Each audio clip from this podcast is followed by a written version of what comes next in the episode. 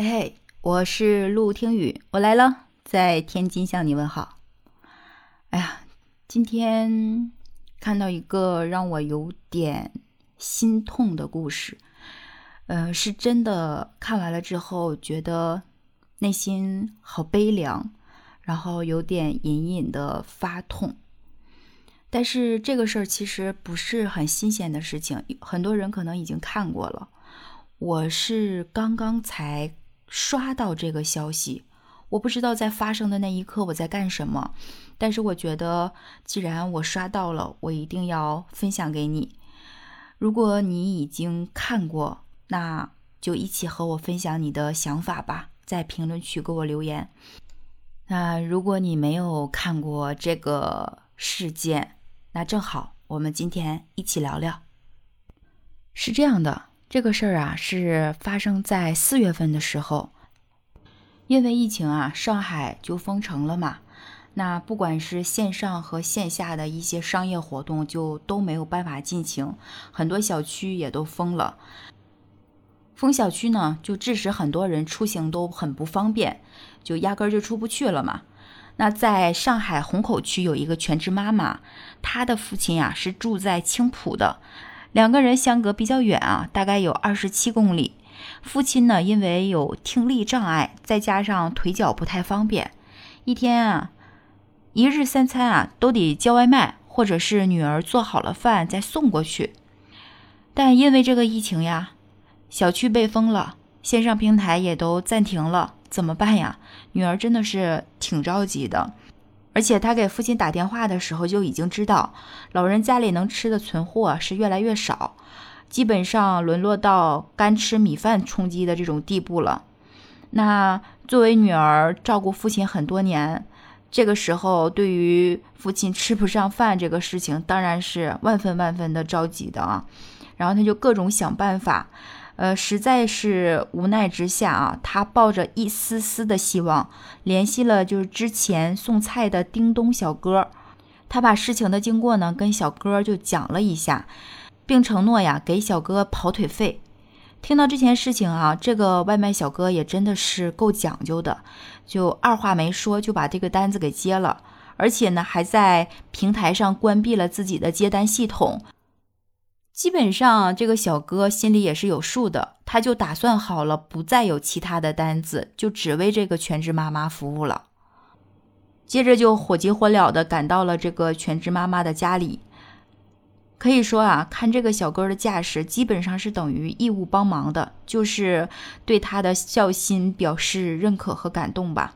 这个女儿啊，也真不愧是个好女儿。在图片上看到她为父亲准备的饭菜啊。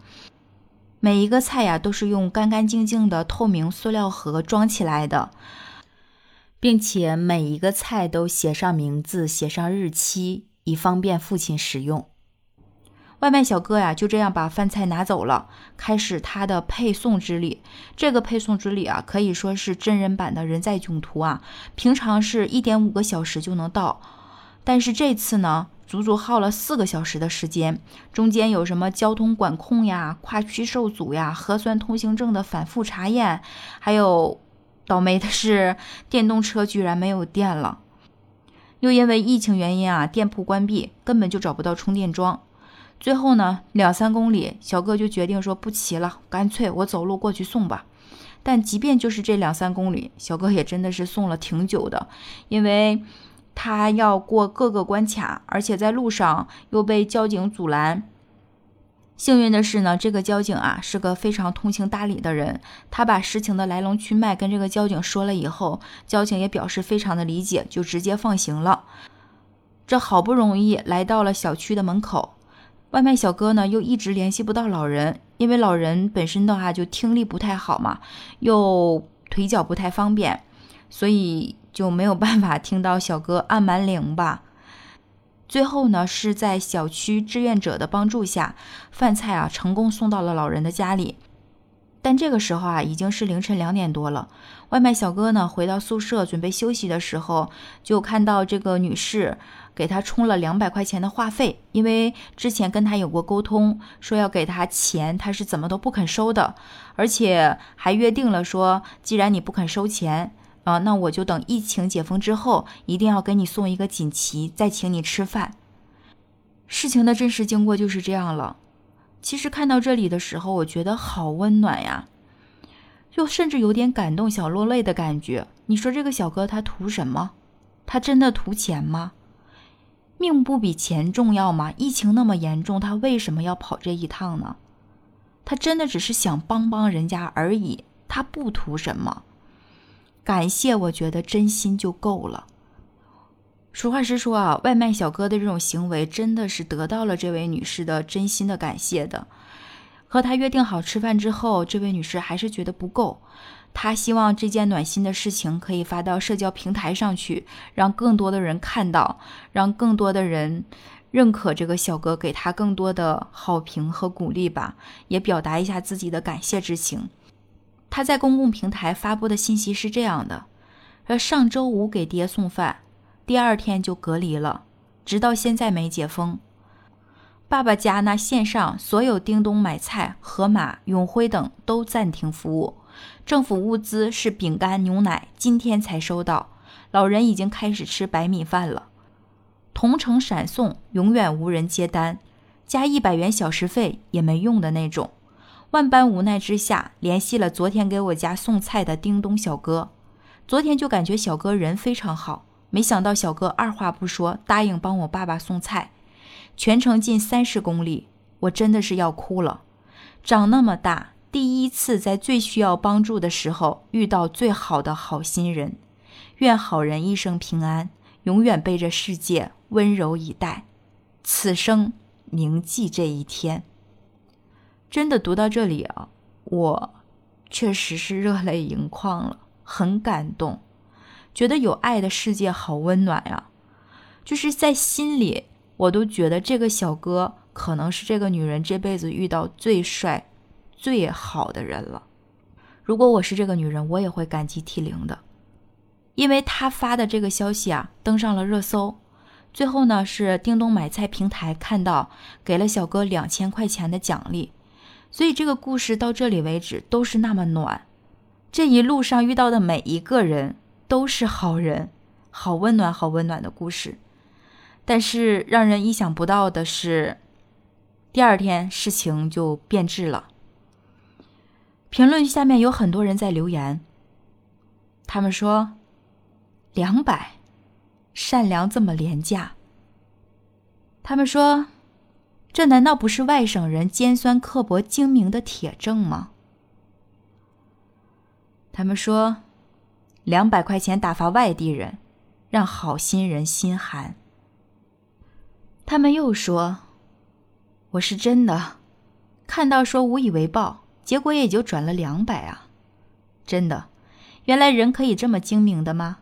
换上我遇到这种事，我虽然穷，但我起码也会给个五百。”还有人说：“人家不计代价帮你，你却打发乞丐。”事情演变成这个样子，似乎超出了所有人的意料之外，甚至大家都是懵的，不知道为什么，明明是一件那么好、那么有爱的事情，怎么就会演变成这么黑暗的行为攻击和内心的一些无端的阴暗揣测呢？后来，这个小哥也觉得。这件事情发展到这个地步，有点让人难以想象。他就出面给这个女士解释。小哥说，第二天啊，他有联系我，也非常感谢我。但其实昨天我一整天都睡不着，网络舆论给他的压力太大了，就是为了那两百块钱的事情。我本来就没有要他的钱，根本就不是钱的事儿。而且他后来给我充了话费。网上居然有人指责这个顾客说给少了。小哥说：“我是不怎么玩微博的，也不知道怎么去解释，又怕一解释给他带来更多麻烦，我就安慰了几句这个顾客。我初衷就不是为了钱，现在这个时候，老人家能有口吃的太不容易了。他其实就是私下找我帮个忙，我怎么会收钱呢？”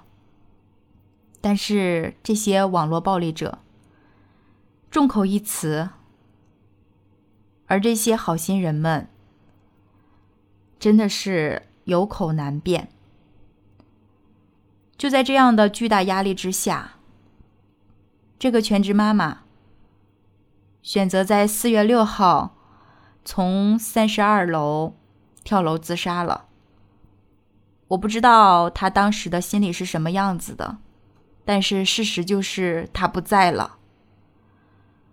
听力障碍的父亲失去了女儿，七岁的儿子没有了妈妈，深爱他的丈夫没有了妻子。四月七日的时候，派出所证明人已经不在了，人已经不在了，就短短六个字，没有任何其他的说明，但是深深的刺痛了每一个有爱人的心，所以。想说这些键盘侠们，你们拿起了键盘，就好像，就好像手握一把消音的枪，真的在很多时候都可以杀人于无形，而一条生命就是这样莫名其妙的失去了。我觉得，但凡我们的心还是热的，都会觉得心痛吧。像这样的事情还有很多。我看过之后，就觉得内心一直没有办法平复。现在我们不是很多地方都实名嘛？手机上任何一个软件，只要你想注册使用，基本上都是实名的。我是一个不玩游戏的人，前两天我居然发现打游戏现在也需要实名了。